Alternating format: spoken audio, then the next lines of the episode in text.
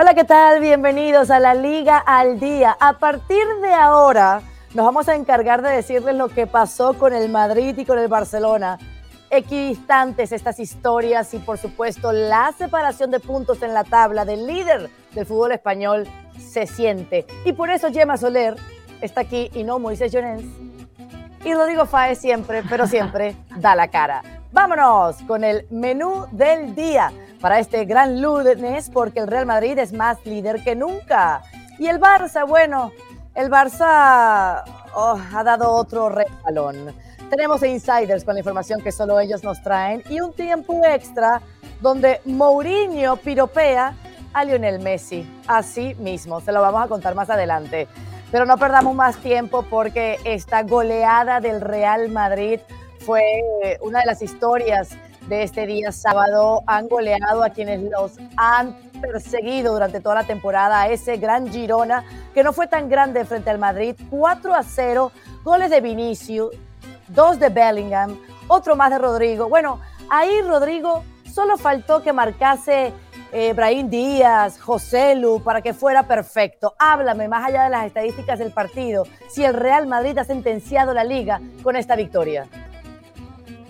¿Qué tal, Carol? Saludo para ti, para Gemma. Un saludo muy afectuoso para Moisés Llorens, allá donde esté, en la cueva en la que esté. No pasa nada, cuando quiera que dé la cara. Pero, pero no, yo creo que la liga no está sentenciada. Lo que sí es cierto es que el Real Madrid, y lo comentamos la semana pasada, eh, tenía puesta la vista en este mes de febrero. Ahí vemos la tabla con esos 5 puntos que tiene ventaja frente al Girona, 10 al Barça. 13 al Atlético de Madrid. Son distancias muy, muy, muy importantes. Y lo que comentábamos, para mí no está completamente ganada la liga para el Real Madrid, porque todavía queda mucho, pero sí que es cierto que es un golpe de efecto importante. Primero, respecto a su máximo seguidor y de momento, visto lo visto, único rival directo, que es el Girona, y luego respecto al Barça, que pinchó ayer contra el Granada, que luego hablaremos de ello, y frente al castañazo que se da el Atlético de Madrid allí en Sevilla, confirmando que las sensaciones y las mismas eh, predicciones que dijimos al principio de temporada, pues que, que el Atleti no está para ganar la liga esta temporada. Veremos a ver si pueden recortar puntos para meterse un poco dentro de esa eh, liga que tiene el Real Madrid, pero de momento está muy fuerte. Es un eh, equipo muy, muy constante, muy regular, da igual que uno esté lesionado, que entra otro. Ayer, el, o este fin de semana, mejor dicho, el Real Madrid sin centrales consiguió solventar la papeleta de una forma sobresaliente, con un grandísimo Jude Bellingham, con un excelso Vinicius Junior, demostrando y cerrando muchas bocas que es uno de los mejores jugadores eh, del mundo a día de hoy y sobre todo el Real Madrid como colectivo y en particular Carlo Ancelotti eh, a nivel individual creo que demostraron que a día de hoy el Real Madrid es el más regular, el más constante, el mejor equipo, un bloque que está por encima de las individualidades y de momento ahí va líder por mérito. Me pregunto si tú no te atreves a mojarte todavía por la lesión de Bellingham, ¿no? que estará tres semanas de baja por un esguince de tobillo que sufrió en este partido. ¿Es por eso, Rodri? Dime sí o no. No, no, no tiene nada que ver porque igual imagínate que hay dos jornadas que no ganas y que gana el Barça y se aprieta un poco el tema. O sea, esto es la liga. Ahí está. Es la liga que se ve por ESPN Deportes, por televisión y por streaming. Yema, de esta, eh, de esta victoria con autoridad del Real Madrid, ¿qué te hace pensar que podría eh, perder el chance de ganar la liga el equipo de Ancelotti o todo lo contrario, de quedarse con ella como todo apuntaría? No, a ver, yo creo que da un golpe eh, casi definitivo. Lógicamente, el fútbol pueden pasar muchas cosas y no se puede decir, pero el hecho de ganar con tantísima autoridad al Girona en un partido que no deja de ser un six-pointer, eh, la casi no comparecencia del, del, Girona en un partido de alto nivel y, y, al día siguiente ver que tropieza el Barcelona, también esa inestabilidad, irregularidad sigue en el equipo de Xavi, todo ello sumado hace eh, que el golpe de autoridad del Real Madrid sea casi casi definitivo. Eh, por también cómo tiene el calendario, que eh, la mayoría de partidos exigentes los va a tener en el Santiago Bernabéu, porque se ha hecho fuerte ahí y porque seguramente eh, ha, pasado un tramo de lesiones muy importante, superándolo pues con buenos números. Es verdad que ahora se le suma la de Bellingham en estas, eh, esperemos que sean solo tres semanas, y ahí puede tropezar, pero es que los rivales no dan la, la sensación que no vayan a tropezar en lo que queda de campeonato, porque eh, tienen también eh, debilidades, como se vio en el Girona, que ya es eh, mérito sorprendente el que esté ahí peleándola a cinco puntos solo del Real Madrid en la segunda clasificación mirando por detrás en el retrovisor al Barcelona a cinco puntos. Así que yo creo que el Real Madrid sí, por números es más líder de, que nunca, pero también por sensaciones y malas, malos méritos del rival. Claro, ahora vamos a ahondar, Rodri, en lo que se sabe de Bellingham, ¿no? Ese pisotón de Pablo Torre lo tendrá alejado tres semanas. ¿Cuándo regresaría y cuál sería el plan de Ancelotti sin él? Bueno, a ver, la intención es que vuelva para la vuelta de, de la, de la, Champions League contra el Leipzig en casa, en el Santiago Bernabéu. Es en lo que está trabajando, por lo que nos cuentan además las fuentes desde ayer que nosotros manejamos en torno al jugador. Él ya ha empezado a trabajar en el día de hoy y su objetivo es acortar plazos cuanto antes. Veremos a ver cuál es el plan B de Carlo Ancelotti, si volver al 4-3-3 para intentar que la gente que tiene muy interiorizado ese 4-3-3 ya de otras temporadas vuelva otra vez a lo que ha sido hasta la llegada de Bellingham, la normalidad habitual, la tónica habitual de los sistemas tácticos del Real Madrid, o si mantiene un poco pues un 4-4-2 en vez de con Bellingham, con Brahim. Yo creo que son las dos variables que a día de hoy más sentido tienen, creo, veremos. Eh, porque sí que es cierto que... Mm, que el Real Madrid tiene un problema obviamente sin Bellingham, porque es el jugador más en forma junto con Vinicius a día de hoy, es el jugador franquicia, el máximo goleador de la temporada para los blancos. Y es una baja que obviamente el Real Madrid espera no acusar, pero que da la sensación de que sí que va a acusar. Lo bueno, por tener algo bueno, por buscar un consuelo para los madridistas, es que al final son dos, tres semanas y yo estoy seguro que sabiendo cómo es Bellingham va a intentar acortar plazos lo máximo posible. Y en cuanto más o menos ya esté poco a poco eh, para empezar a hacer trabajo de campo, ya vamos a empezar a ver a Bellingham intentar recortar días como pueda para intentar volver cuanto antes. Pero de momento la intención es llegar a ese partido de vuelta de, la, de los octavos de final de la Champions League contra el Leipzig en el Bernabéu. Y aparte de eso, ya este, este lunes por la mañana viajaron a Alemania, Rodri, toda la embarcación del Madrid, bueno, con la ausencia de Bellingham, las que ya se conocen. Eh, este partido del martes, cómo llega el equipo de Ancelotti, anímicamente hablando, ¿no? Y, y, el tema de las bajas y cómo responder en los octavos de final de Champions. Llega bien, Caro. Eh, es un equipo el Real Madrid que ya está acostumbrado, desgraciadamente, y obviamente esto lo estamos comentando en el lado malo ¿no? de lo que es el balance de la temporada, con muchas lesiones. Y los jugadores ya saben que por la seguramente exigencia del calendario, por lo apretado, por la falta de descanso, eh, no va a ser la última lesión, la de Bellingham, eh, porque caerán más jugadores de aquí a final de temporada. Pero dentro del vestuario del Real Madrid se ha normalizado mucho esa situación. Ellos saben que por encima de los jugadores está el equipo, el colectivo, el conjunto del vestuario y saben que ha habido momentos en los que Bellingham ha estado fuera y el Real Madrid ha seguido ganando, así como también ha habido momentos, dos en concreto, en los que Vinicius ha estado fuera y el Real Madrid ha seguido ganando. ¿no? Para eso están las plantillas, el fondo de armario, así que a nivel moral sabe lo que hay el, el Real Madrid y saben que están animados. Eh, sí que es cierto que Ancelotti ha sido muy claro en las últimas horas, muy claro. No quiere ningún tipo de confianza contra los alemanes. Saben que es un equipo cuyo director deportivo es uno de los mejores a nivel mundial. Es un equipo que ha vendido a mucha gente, como Guardiol, como Nkunku el verano pasado. Pero sabe perfectamente el Real Madrid que a pesar de la juventud, de la inexperiencia que tienen los Simons y compañía, es un equipo que ha sido muy irregular y que no tiene nada que perder. Y precisamente por ese tipo de actitudes, no tener nada que perder, sabe que pueden dar la campanada y que es mucho más peligroso de lo que la tabla de la Bundesliga ha dicho y de lo que la propia temporada, tanto en Europa como en Alemania, ha confirmado. ¿no? Por lo cual, confianzas las justas y sobre todo concentración desde el minuto. Claro, ¿y tú cómo lo ves, Gemma, esta visita de, del Madrid a Alemania, esta reanudación de la Champions? La competición fetiche de los de Ancelotti en este momento donde hay cinco puntos de, diferencia en la liga y se sienten más líderes que nunca. Yo creo que el Real Madrid es el gran favorito, ya lo era en el momento del sorteo, viene de seguramente hacer uno de los mejores partidos de la, de la campaña en casa, tiene la definición también en el Santiago Bernabéu, así que eh, está obligado a hacer un buen papel en, Leipzig sin, sin, florituras, porque eh, eh, también es un partido de, de, 180 minutos y hay que ir con, con, precaución. El máximo respeto para el equipo alemán, pero se miden a un Leipzig que está lejos de su mejor versión, como ahora apuntaba Rodri. Eh, muy irregular, solo ha ganado un partido de los últimos cinco, es quinto en la Bundesliga, eh, está a muchísimos puntos del, del Leverkusen, a, 18 puntos del líder, del equipo de Xavi Alonso. Entonces yo, yo creo que el Real Madrid tiene que, que hacer bueno el el papel, de favorito, hacer un buen papel, creo que llega en un buen momento, eh, que a pesar de las bajas se ha, se, ha, se, ha, mostrado que tiene recursos para seguir sobreviviendo en, en defensa y, y lo veo muy favorito. Ahí está.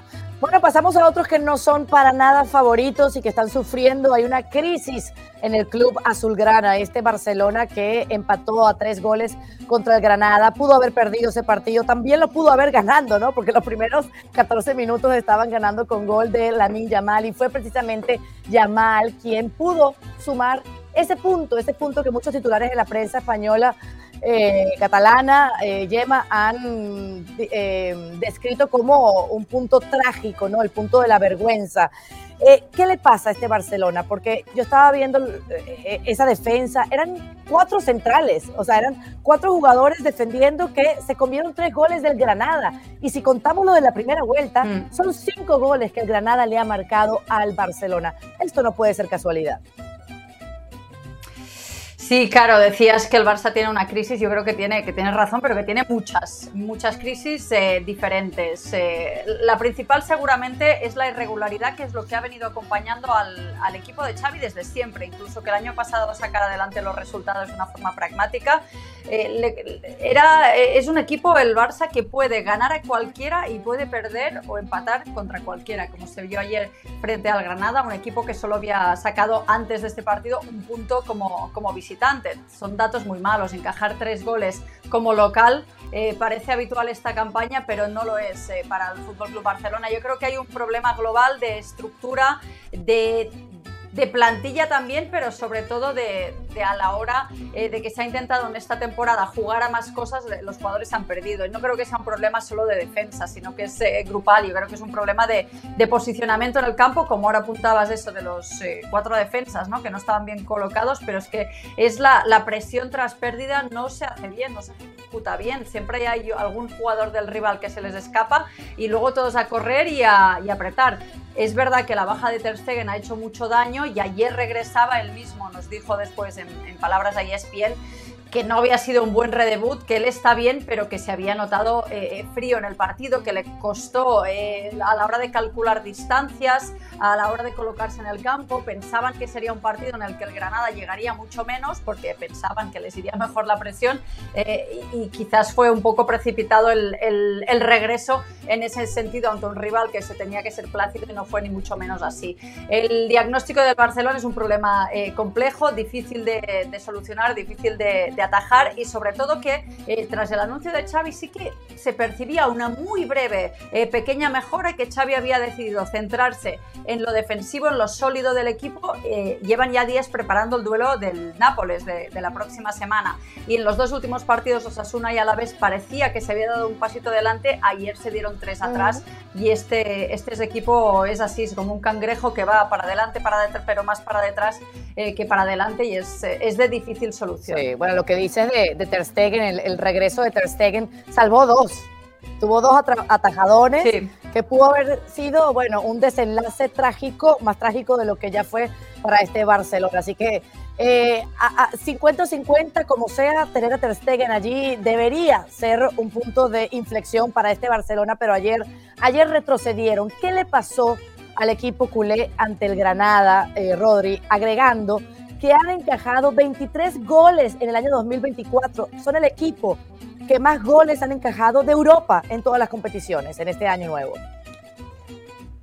Yo ya te dije, Caro, y vuelvo a recordarlo ahora porque creo que hay que sentarse. O sea, el nuevo entrenador del Barça, porque es obvio que Xavi Hernández tiene culpa, tiene culpa, pero él ya ha dicho, vale, ya está, tengo culpa yo, me voy.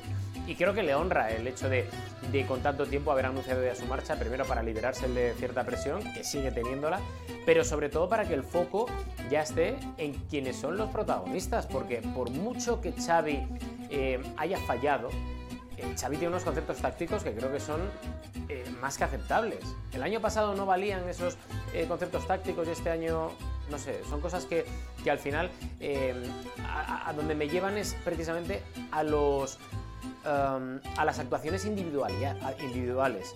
Yo creo que los jugadores tienen que dar un paso hacia adelante.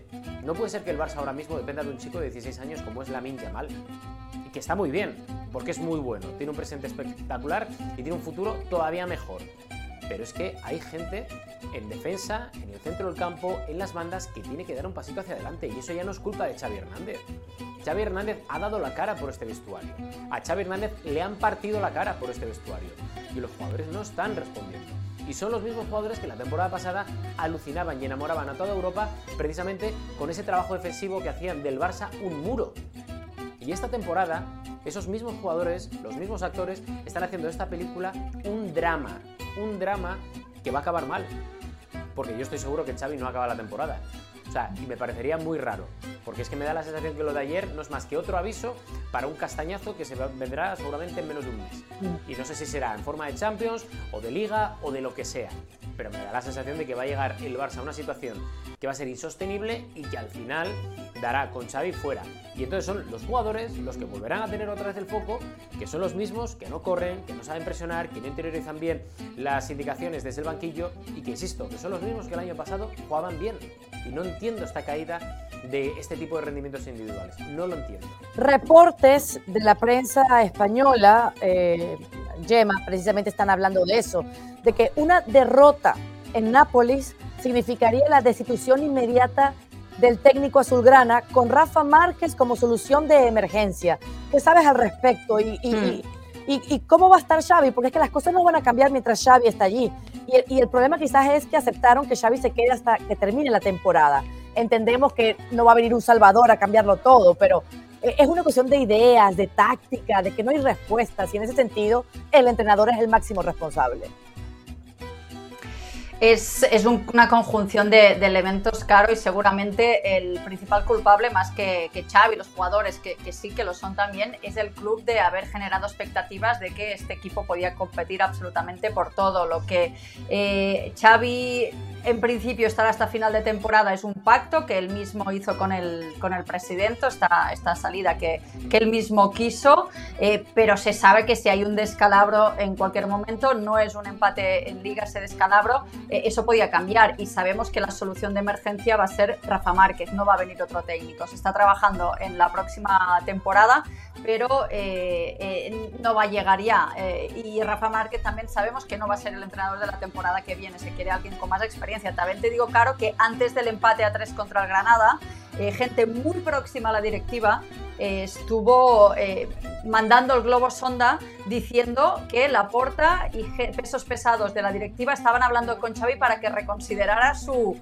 determinación de cara al año que viene. Esto fue ayer, antes del, partido del Granada. Hoy he escuchado ese rumor. Y sí, como bien apuntas, ahí, está este conocimiento de que Xavi él mismo ha dicho que hace lo mejor para el club y si él ve que molesta a la plantilla se va a ir a, estará de acuerdo en que se le eche antes de, final de temporada. Esto es una, es una certeza porque eh, lógicamente ah, hay, más cosas en juego aparte de seguir a eh, compitiendo en Champions, que es sobre todo eh, terminar entre los cuatro primeros. Eso, eh, si eso no pasa, sí que sería un descalabro enorme y si Xavi es un problema para eso, lógicamente no va a continuar. Claro, no, pero este Barcelona a 10 puntos del Real Madrid en la liga, con esta crisis existencial y, y esta incertidumbre alrededor de lo que plantea Xavi, es como para creer que Rodri es muy poco eh, factible que superen la llave que tienen en octavos de final de Champions. No sé cómo lo ves tú. ¿Este Barça pasa o se queda otra vez sin posibilidades de competir por el título? A ver, la razón te dice que si sufren contra el Granada, contra el Napoli, que es un equipo más potente, con mejores individualidades, eh, pues que va a eliminar el Napoli al Barça. Eso es lo que te dice un poco el sentido común, pero también es cierto que depende de qué versión del Barça vayamos a ver. Si vemos una versión del Barça conjunta, compacta, con las líneas más eh, estrechadas, yo creo que el Barça puede pasar. Y el Barça sí que es cierto que tiene jugadores importantes, eh, pero ya dependerá de si los señoritos quieren o no. Es que va a ser eso, si los señoritos quieren jugar o no quieren jugar. Porque por mucho que ya Xavi haya tragado con absolutamente todo, al final ya está el foco puesto en ellos. Veremos a ver. Eh, lo que está claro es que el Barça no es fiable. Y el Barça esta temporada ha demostrado ser un equipo muy irregular, un equipo que encaja mucho que marca también, pero que encaja mucho y que sobre todo en las áreas ha fallado muchísimo. Yo creo que en competición europea es algo que es clave, el hecho de estar muy bien atrás, de no encajar y sobre todo las que tengas marcarlas. Va a depender mucho de la inspiración que tengan los de arriba, pero no las tengo todas conmigo que el Barça pueda pasar. Más que nada porque ahí están las sensaciones. Es como si en la liga, cuando me decíais antes, oye, ¿puede eh, o no el Barça estar dentro de... Pues a ver, 10 puntos para mí no es una, no es una distancia que pueda delimitar que el Madrid ya haya ganado la liga, pero el problema es el Barça, este Barça, el Barça de esta temporada, que no es un equipo que a mí me dé las garantías suficientes como para intentar, eh, primero, recortar puntos al Real Madrid y meterse en esa puja, y punto número dos, que pueda eliminar al, al Nápoles. Ahí está, no está solo en el sentimiento, eh, Rodri, creo que es universal. Vámonos a los insiders porque muero por escuchar esas noticias solo ustedes manejan y entienden. Por ejemplo, Rodri, voy a arrancar contigo porque habría alguien que regresaría al Madrid o que el Madrid está tratando de pescar. Cuéntame un poquito más de esa historia. Bueno, estamos hablando de Miguel Gutiérrez, que es un jugador que, está jugando ahora mismo y que está haciéndolo muy bien en el Girona y que gusta mucho en el Real Madrid. De hecho, siempre ha estado el equipo blanco siguiendo todos los partidos de, de Miguel Gutiérrez, que es un jugador, insisto, que para mí en ese lateral de lo mejorcito que estamos viendo en el panorama español en el día de hoy. Seguramente el tema o la gran duda del Real Madrid es que Miguel Gutiérrez actúa muy bien como carrilero, pero no tan bien en defensa de cuatro. Veremos a ver. Lo que está claro es que el Real Madrid está monitorizando muy bien su situación. Es un hombre que por 8 millones de euros el Real Madrid puede recuperar sin problemas. Entonces, eh, veremos a ver. Lo que yo creo leyendo entre líneas, esto es una opinión, no es la información, la información es que el Madrid está muy atento a Miguel Gutiérrez y que está monitoreando sus actuaciones durante todos los partidos, pero la opinión es que es posible que el Madrid recupere a Miguel Gutiérrez, ya sea A, para quedarse y completar plantilla, o B, que no se descarte este escenario para que se le pueda revender pues, a un Bayern Múnich, al Manchester City, a varios equipos muy grandes de toda Europa que están también muy pendientes del lateral esta temporada del Ahí está. Ahora, Gemma, aclárame cómo están las cosas con Deco en el Barça. Bueno, imagínate, si ayer no estaba ya agitado el día después de empatar contra el penúltimo clasificado, de, volver a demostrar esa vulnerabilidad defensiva, eh, pocas horas antes del partido saltó una bomba, que es una entrevista que Deco había dado a un medio de su país, de, Portugal, en que decía que se había agotado el modelo del Barça, que había que cambiar el paradigma, cambiar el modelo. Eh, esto causó un gran revuelo. Luego pasó lo que pasó. También te cuento que en el, en el descanso Laporta estaba muy enojado en el palco. Se, se habla personas ¿no? que estaban ahí que incluso volaron algunos eh, canapés por el, por el enfado, ¿no? porque es verdad que en el primer tiempo podían haber ganado por mucho más, pero de nuevo tiraron esos primeros 45 minutos y se fueron con, con el empate y había preocupación sumada a esas declaraciones. Y en el postpartido todo terminó de estallar y lógicamente los periodistas lo que queríamos es saber realmente de eh, quién tiene que comandar, ¿no? buscar el entrenador, comandar el futuro de este club, no cree en la esencia, en el ADN azulgrana. Si es así, debería explicarlo. Se pidió de algún modo que, que que se explicara. Eh, le preguntaron a Xavi eh, que le vino de. Él no se había enterado de, esta, de estas declaraciones, no sabía de qué venía y de hecho lo defendió. Dijo que es un, es un director deportivo que ha jugado en el Barça, que lo tiene perfectamente, que no tenía nada más que decir. Y bien, esta mañana de algún modo se ha aclarado el malentendido y ha tenido que ser el medio y el mismo eh, periodista luso que explicara que no había captado bien el mensaje que le había querido decir eh, Deco, que era un error de interpretación y, con eso se han ah, calmado un poco las aguas. El Barça nos ha dicho que no van a hacer más declaraciones en este eh, sentido, pero lo cierto es que es un incendio más a esta, situación de inestabilidad que también refleja un poco el momento, porque quizás en otro momento él mismo el próximo día que compareciera podía haber matizado, pero está la cosa tan a, flor de piel y los nervios tan grandes que cualquier cosa de estas, claro, es una crisis. Claro. En, otros, en otras latitudes, este Atlético de Madrid que pinchó ante el Sevilla también eh, sufrió el duro golpe de ver la lesión de Álvaro Morata. Eh, ¿Cuán grave es? ¿Cuándo regresaría el delantero? Háblame de eso, Rodri. Bueno, al final quedó en un susto, afortunadamente. Un susto me refiero a, que ha sido muchísimo menos de lo que en realidad mucha gente se temía. Ayer cuando estábamos viendo el partido temíamos que se tratara de una lesión del cruzado.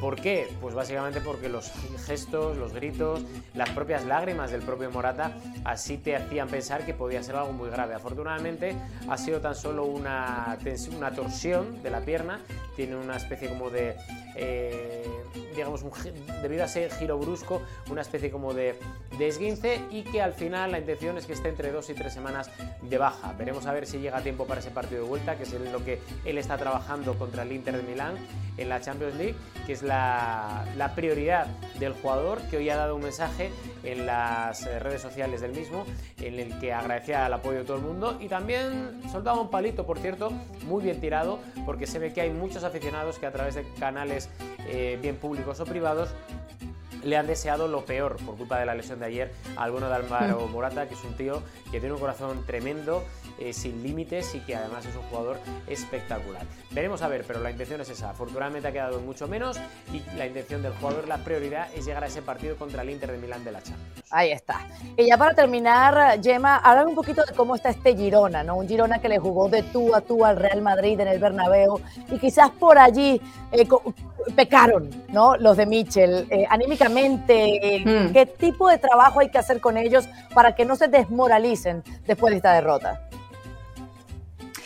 Pues eh, sí, claro. Eh, el plan era ser un poco más defensivos, no les salió, jugaron de tú a tú como hacen siempre y les, les salió mal. El equipo estaba en el día de ayer tocados se tomaron este viaje también, más allá de que siempre rehuyeron el papel de candidatos a la liga, se lo tomaron como una construcción de equipo, un team building, por eso se fueron en tren, estuvieron, pasaron dos noches en Madrid y el regreso de ayer nos cuentan que fue muy duro. Ah, había muchas caras largas, los jugadores muy afectados, prácticamente eh, eh, sin hablar, sin querer comentar eh, casi nada del partido y, el equipo está tocado y por eso van a hacer un trabajo con, con eh, trabajando mucho el aspecto eh, específico del aspecto psicológico, porque los, eh, los, jugadores están moralmente tocados, más allá de que iban tranquilos por esto de, de no, no, tener la obligación de ser candidatos, que tenían menos presión, les ha afectado muchísimo. Jugadores como Yaun Couto, ya lo vimos entre lágrimas después del partido, están muy afectados. por eso, en esta semana que tienen limpia, porque van a tener ocho días de descanso, que puede ser bueno, pero a veces se les puede echar también el mundo encima, nos eh, comentan que, van a tener varias horas, días libres para liberar la mente, para hacer un poco de reflexión y van a hacer un trabajo parecido al que se hizo en la única derrota de esta campaña, que fue precisamente contra el Real Madrid, que fue pasar página eh, y, tener rápidamente eh, buenas sensaciones. Después de esa derrota consiguieron ah, seis victorias al, hilo y si hay alguien que es consciente de, la importancia de lo psicológico es su entrenador Mitchell, que es muy próximo a los jugadores. Él hace los rondos de, calentamiento con los jugadores, hace trabajo individual con, todos y, y va a primar mucho esto. Él se ha abierto en, canal muchas veces diciendo pues, que tuvo problemas de, ansiedad psicológicos en su primera etapa en el Rayo como entrenador. Eh, no lo ha ocultado, nunca y sabe que el aspecto psicológico es muy, muy importante y es a lo que se van a dedicar a hacer porque es que el próximo partido que tienen es fundamental. Es seguramente más importante que el partido del Bernabéu en San Mamés contra el Athletic Club, un rival para estar en puestos Champions. Así que el equipo está tocado, no hundido y en eso van a, a trabajar esta semana en reflotar. Así es, así es. Y como ninguno de los dos se mojó de que esta liga estaba sentenciada para el Madrid, el Girona todavía tiene chance. También el Barça de recuperarse o el Atlético de Madrid. Estamos, estamos a mediados del mes de febrero, señores, el mejor momento. Vámonos al tiempo extra porque siempre les tengo algo para relajarnos. Y ustedes saben cómo ha sido Mourinho. Mourinho siempre, pero siempre ha, digamos, reconocido la grandeza del astro argentino Lionel Messi. Y en una entrevista en YouTube con un influencer lo volvió a hacer. Dijo, nunca pude entrenar a Lionel Messi, pero nadie puede entrenarlo. Es absurdo pensar que se le puede entrenar, porque nació con todo y ya lo sabe todo. Quizás mm. él te enseñe algunas cosas. Gemma, ¿qué te parecen estas declaraciones? Porque eso fue lo único que le, ha faltado a Mourinho, entrenar a Lío. Sí, eh, yo creo que Lío no sé si le hubiera hecho tanta gracia. Es verdad que cuando eran rivales en en, la Liga Española no le soltaba tantas flores, también es, normal ¿eh? que el entrenador del Real Madrid no suelte, eh, pero siempre rehuyó decir que era el mejor jugador del mundo eh, y, mucho más. Y, a ver, es verdad que, yo creo que, está hablando de, un talento innato como es el de Lionel Messi, pero Messi mismo ha reconocido que muchos entrenadores han sido muy importantes para él, como Rijkaard, como Guardiola, como Luis Enrique también ha tenido a veces palabras, es decir, Mourinho que tampoco le quite los mérito a los entrenadores, especialmente a, Guardiola del trabajo que ha hecho con el astro argentino, pero me parece bien que eh, recapacite de algún, de algún modo y reconozca la, superioridad de Lionel Messi ante otros jugadores. O sea, para Mourinho era mejor Cristiano, Rodrigo, que Messi, ¿o qué? Sí, lo que pasa es que Mourinho con Cristiano no acabó bien, ¿eh? Aquí en el Real Madrid acabaron tarifando, vamos a dejarlo así, y no sé si han arreglado un poco y se han reconciliado después de esa tensa relación final en el Real Madrid, pero no acabaron muy, muy allá. Y, y estos halagos a mí me sorprenden, ¿eh? porque más allá de las obviedades normales, Mourinho es un entrenador que hace unos años ha empezado a abrirse mucho más y afortunadamente ha cambiado porque, vamos, si tenemos enfrente al Mourinho que estuvo entrenando al Real Madrid, son palabras que en su vida hubiera pronunciado, lo cual me congratula con Mourinho. Creo que ese cambio ha ido para bien en los últimos años. Sigo pensando que es un grandísimo entrenador. Y oye, y si tienes asignatura pendiente de haber entrenado o no a Messi, todavía está tiempo de repente mañana echan al Tata Martino y fichan a Mourinho para el Inter de Miami. No lo sé. Pues bueno, yo creo que unos cuantos pesos pesados de ese equipo creo que no estarían muy contentos con la decisión. Hablo de Busquets, de Suárez, de Alba. Todo se olvida, el mismo Todo se olvida, todo se olvida. ¿Quién sabe y Mourinho termine como parte de los amigotes de Messi? ¿Ah? En esta etapa final. Haciendo asados. Sabes que los seres humanos somos perfectos para fingir demencia cuando nos interesa. Así que hasta aquí llegamos. Ya veremos en qué queda Mourinho, cuál sea el próximo equipo del técnico portugués. Mientras tanto, disfrutamos de la grandeza de Messi y del fútbol, este maravilloso deporte que nos entretiene. Hasta aquí la Liga al Día. Gemma, gracias por dar la cara. Tú siempre lo haces, no como otros. Que no sé qué.